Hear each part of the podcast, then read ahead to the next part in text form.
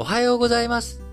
2021年、令和3年9月28日火曜日、本日も新聞解説ながら聞きをやっていきたいと思います。まず最初の話題、丸1としては、ドイツの総選挙。こちらの結果と、今後の政局、ドイツ政局の流れ、行方について、まあ、簡単にご説明をしていきたいと思います。26日、投開票がありましたドイツ連邦議会選挙。ドイツの総選挙で中道左派の感じだった。ドイツ社会民主党 SPD が、えー、僅差で勝利をしました。えー、これまで2005年から16年間首相を務めたメルケル氏の政党である、えー、SDU、S、あ、SDU じゃ CDU、CSU、キリスト教民主社会同盟、こちらの方を破って、えー、ドイツ社会民主党 SPD が勝利をしたということです。えー、ただ、勝利をしたとはいえですね、えー、全議席数735のうち SPD が、えー、抑えたのは206議席。えー、第1党といってもですね、過半数は抑えていない。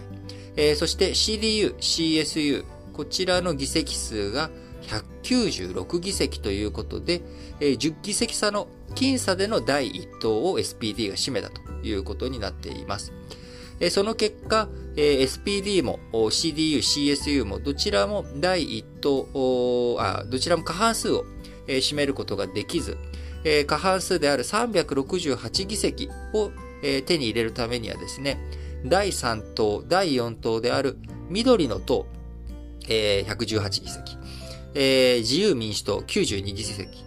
えー、こちらとの連立を組んでいかなければ、あ過半数を抑えることができないということになっております。えー、その場合、SPD 足す緑の党足す自由民主党、えー、こちらで過半数到達するんですけれども、えー、CDU、CSU 足す緑の党足す自由民主党、えー、この3党連立でも過半数をえー、超えることができるということになりますので、えー、メルケル氏の後継首相の座、SPD が取るのか、えー、それとも CDU、CSU が取るのか、えー、まだあ実はわからないという状態になっております。あくまでも選挙結果というだけでいけば、第一党を占めた社民党が勝ったということを、SPD が勝ったというふうに言うことはできるんですが、えー、実際に誰が首相になるのかというところはこれからの連立交渉次第ということになっていきます。えー、これまで、えー、SPD と CDU、CSU、長らく冷戦後の、冷戦の、ね、期間も含めて、えー、ドイツの二大政党としてやってきました。で、まあ、保守寄りなのが CDU、CSU。えー、革新系、えー、の方が SPD ということだったわけですが、まあこれ二大政党ということでずっとやってきたわけですが、この二大政党がまあ崩れてしまい、まあ第一党、第二党は占めてるんだけれども、えー、どちらかがまあ過半数近く抑えるということはなく、えー、この、えー、二つが、まあ、えー、旧来政権みたいな、旧来政党。で、それに対して、えー、革新政党として、え環境問題に、えうるさい緑の党だったりとか、あるいは第5党になるんですけれども、え極右ののドイツのための選択、AFD ですね。こちらも勢力を伸ばしてきているということで、非常にドイツの政治、政党政治がですね、これまで二大政党制が崩れて、混迷の様相になってきているということです。まあ、混迷といったらですね、えー、万年連立政権を組みまくっている、えー、イタリアですとか、あこの前、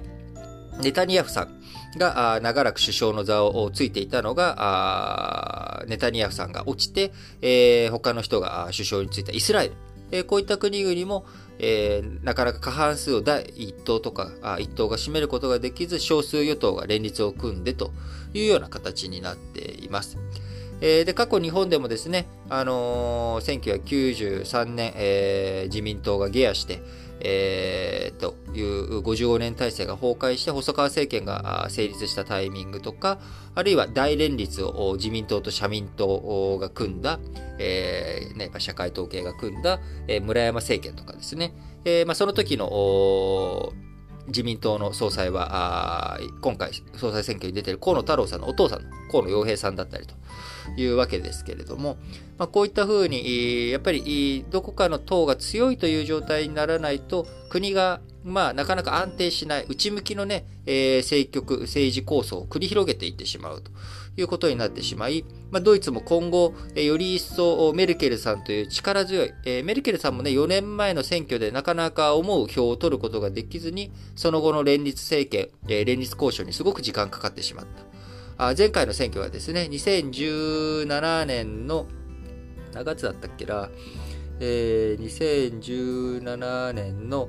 9月に総選挙、まあ、今回と同じですね、9月に総選挙があって、えー、政権が成立したのがですね、2018年3月と6ヶ月間も連立交渉していたということです。えー、その結果ですね、えー、内向き姿勢、まあ、メルケルさんが、えー、リーダーシップを国外に向けて発揮しようとしても、え、国内の足元の地盤固めとか、そっちの方に時間とか木とか、あそういったものを取られてしまう。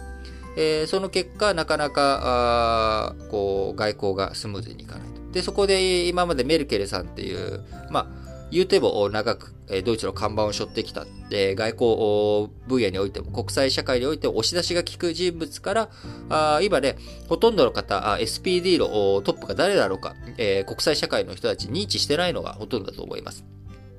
え今回ね、勝ったことによって写真、え今後、えたくさん出てくると思いますけれども、まあ、ショルツさんという人。この人は、えー、財務大臣をやっていて、まあ、SPD の人なんですけれども、これまで CDU と CSU、SPD、え大連立を組んで政権運営してきたわけですが、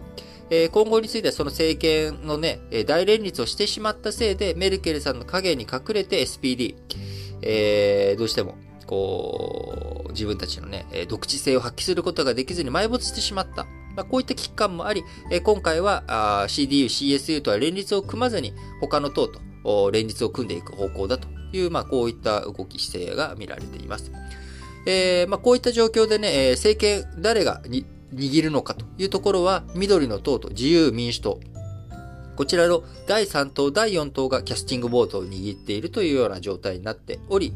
えー、自由民主党の方からはですね、最も政策の中身が一致しているのは CDU、CSU 主導の政権構想だ。で、自由民主党の、えー、リントナー党首が26日夜、そんなジャブをね、えー、打って、えー、どっち、えー、が、SPD さん、このままだと俺 CDU、CSU の方についちゃうよ。いいの？それで。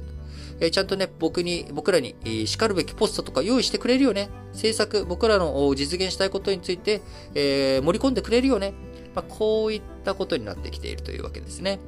えー、そうなってくると、なかなか、こう、ドイツの中、国内向けの対策をどうしていくのかというところが、やはり重きを接していくのかなというふうに思われます。えー、メルケルさんがね、えー